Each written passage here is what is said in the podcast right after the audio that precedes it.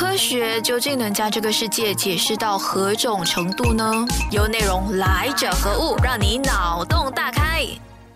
Hello Hello，大家好，欢迎你收听用内容的《来者何物》，这里是节目现场。来者何物，报上名来，报上名来，我是谁？我是那一个有曾经啊有荣幸的被一些呃。一些单位哈，主办单位邀请来给一些中学生还是小学生的小说还是作文来做这一个评审的科学家 Doctor Ringo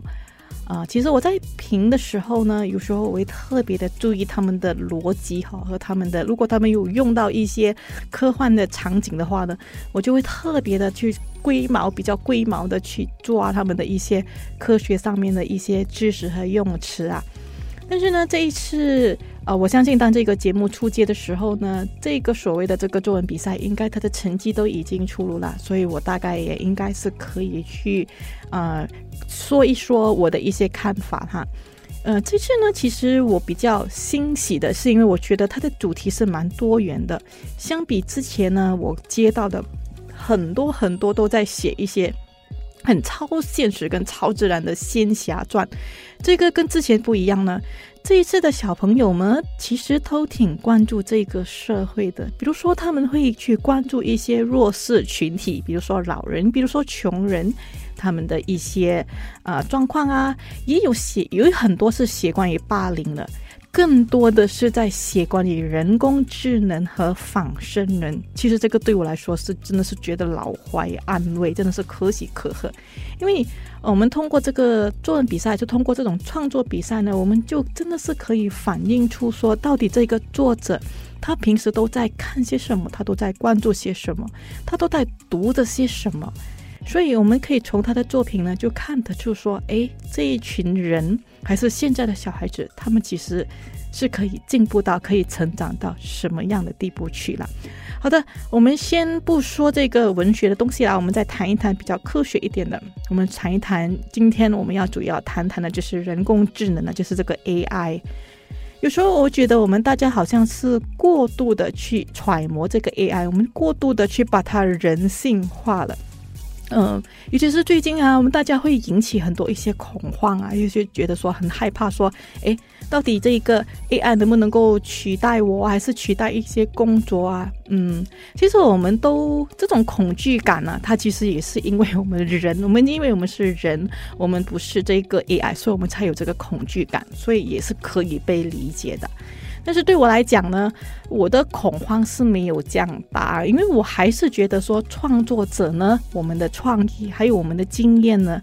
才是最关键的。就我就这么说吧，因为我这个人本身呢，我我我是那种嗯，得。广东话讲讲是鼓雷唔到的，有时候我会做出一些诶，人家会猜不到的东西，或者是人家会觉得，嗯，因为我过往的一些经验，然后我就把一些经验给写出来的时候，大家就会觉得说，诶，怎么你会有经历过一个这样的东西啊？所以有时候我觉得不是我这个人很精彩，只是因为我遇到很多很精彩的故事，就如此而已。所以说，我就说这些。呃，这些是未必是 AI 能够有的，就是我的经验呢，是 AI 拿不走的，也带不走，除非我训练它，除非我告诉它而已，不然呢，它是没有办法有这样子的一个数据的。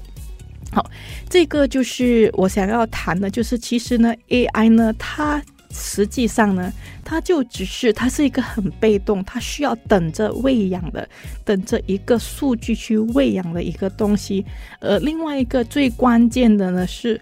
我们人跟 AI 还是跟这个仿生人跟这个人工智能呢，其实还是有很大的差别的。我们就用这个掉眼泪这个库就好了。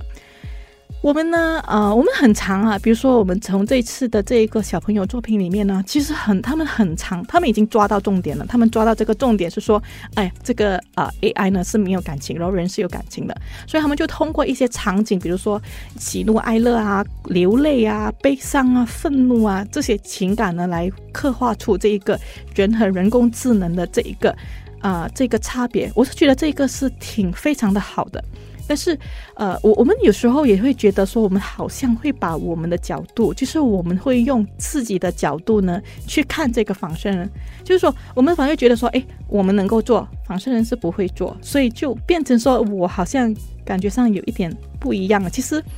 呃，我们用回去回科学层面那一边去吧，我们就谈回用哭这个就好了，流眼泪这一个就好了。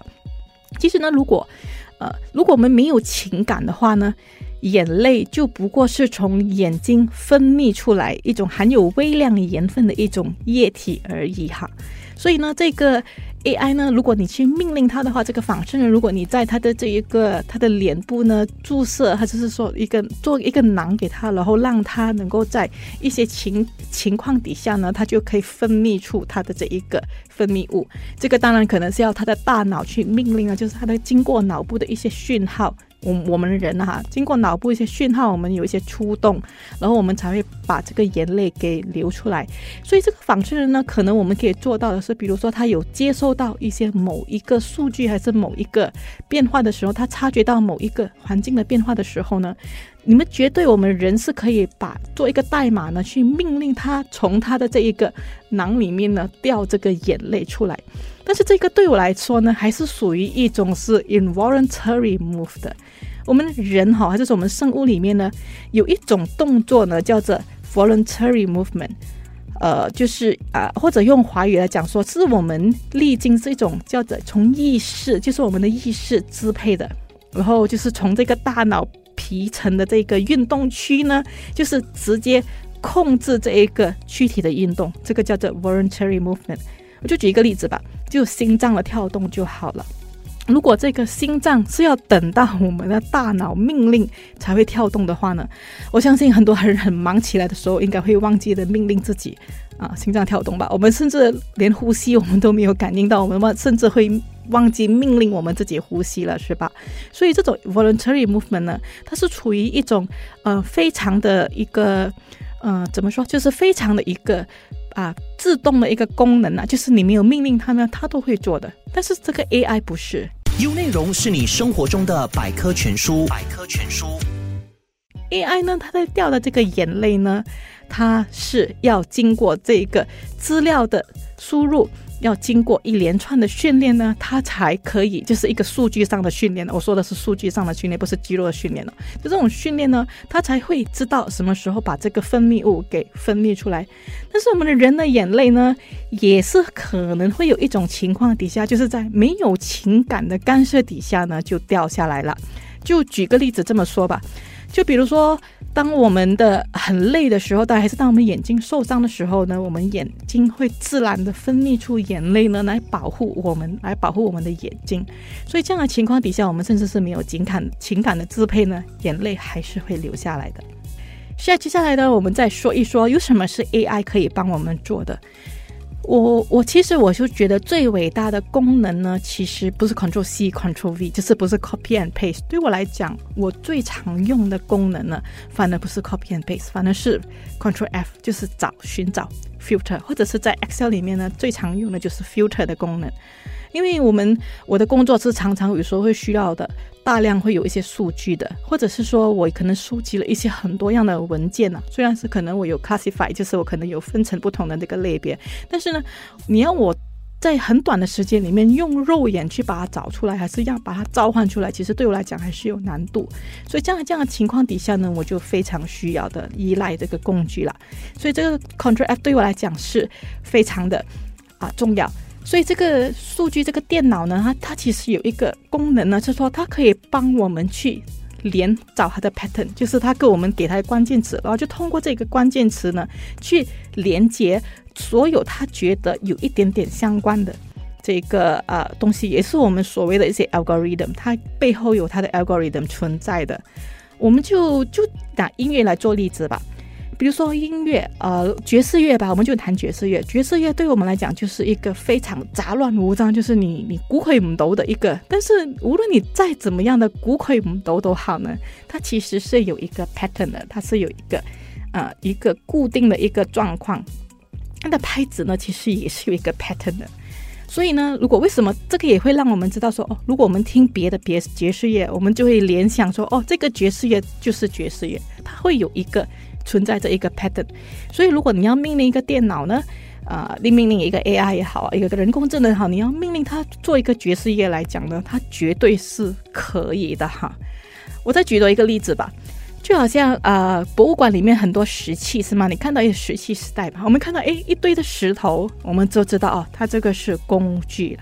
可是如果你把这一个石头这个数据呢，把你把全世界各地的石器呢，这个数据都收集了，然后告诉这个电脑。然后你就告诉，你就命令他说：“OK，以后举凡这样子的，你看到这样子的 pattern 呢，它就是一个石器时代的石器。所以，如果你把一个石头交给 AI，连接这个 3D 打印机呢，这个 AI 呢，它的确是可以把这个石器给制造出来。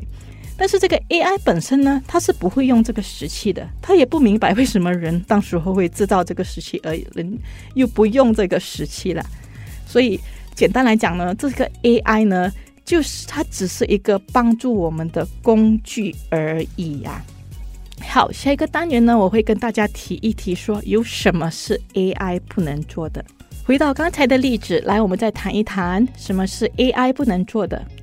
AI 可以帮我们分析数据，命令 AI 呢去完成我们没办法完成的事情，或者是完成我们人力的范围以。外的一些事情啊，我们甚至可以叫 AI 去完成一个，呃，完成一个音乐家他未能完成的作品。我就甚至举一个例子吧，就是可能叫一个 AI 去完成他贝多芬最后一部还没有办法去写完的这一个章这个音乐。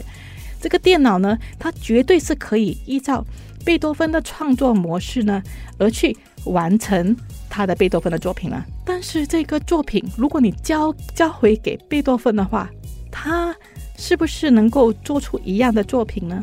其实这个 AI 它也只是猜猜而已，它甚至是没有办法潜进这一个音乐家，还是潜进贝多芬的意识里面去操控他的想法，除非他愿意让这个 AI 这么做。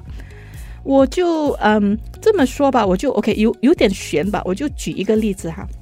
啊，就是我最近刚刚看了这个戏叫做《Barbie》哈，《，Barbie》呢啊。他有一幕呢，就说当他发现自己身体不对劲了，然后有另外一个犀利的芭比叫 b a r b i 呢，他就给他提供两个选择，一个就说啊，你安于现况，不去冒险，然后另外一个呢，就是去冒险，就是去离开这个 Barbie world，然后去看一看它到底是人间是发生怎么样的事情了。当然一开始芭比当然是选择安于现况啊，他不要出去啊，但是那个。第二个选项呢，啊就被抽走了。然后对方是这么对他说的：“我给你选择，就是为了要让你有这个操控权。你觉得你自己在掌控呢？”其实这一句话我觉得是很好笑。但是后来我就那一刻呢，我突然间醒悟，我就觉得说，这个每天只会露出标准笑容的娃娃芭比，他在那一刻呢，其其实是活得像一个人的。所以说，与其说我们担心 AI 的发生，还是我们担心 AI 会变得过度的人性化，而去改变、去操控了我们以外，不如我其实比较担心的是说，人类呢的这个呃意识呢开始被薄弱，因为我们已经开始不去要训练我们的意识了。我们很容易的把自己交给一些很简单粗暴的道理，或者是我们也不让我们自己去思考，我们容易的去相信一些我们看得见的东西，我们很满足于这种很短的视频，我们也不想要去看一些让我们很耗神的电影，我们甚至是不想要再读文学作品，我们甚至不要思考诗歌还是诗赋背后的意义。我们只是很满足的一些短句，一些短短的句子，我们就相信了一些科学道理，一些呃资本家他们卖给你的产品过后写的这些广广告词，我们就相信了。其实这一个我们才是我们担心的东西。我们应该要担心的是，我们的人的意识呢越来越薄弱，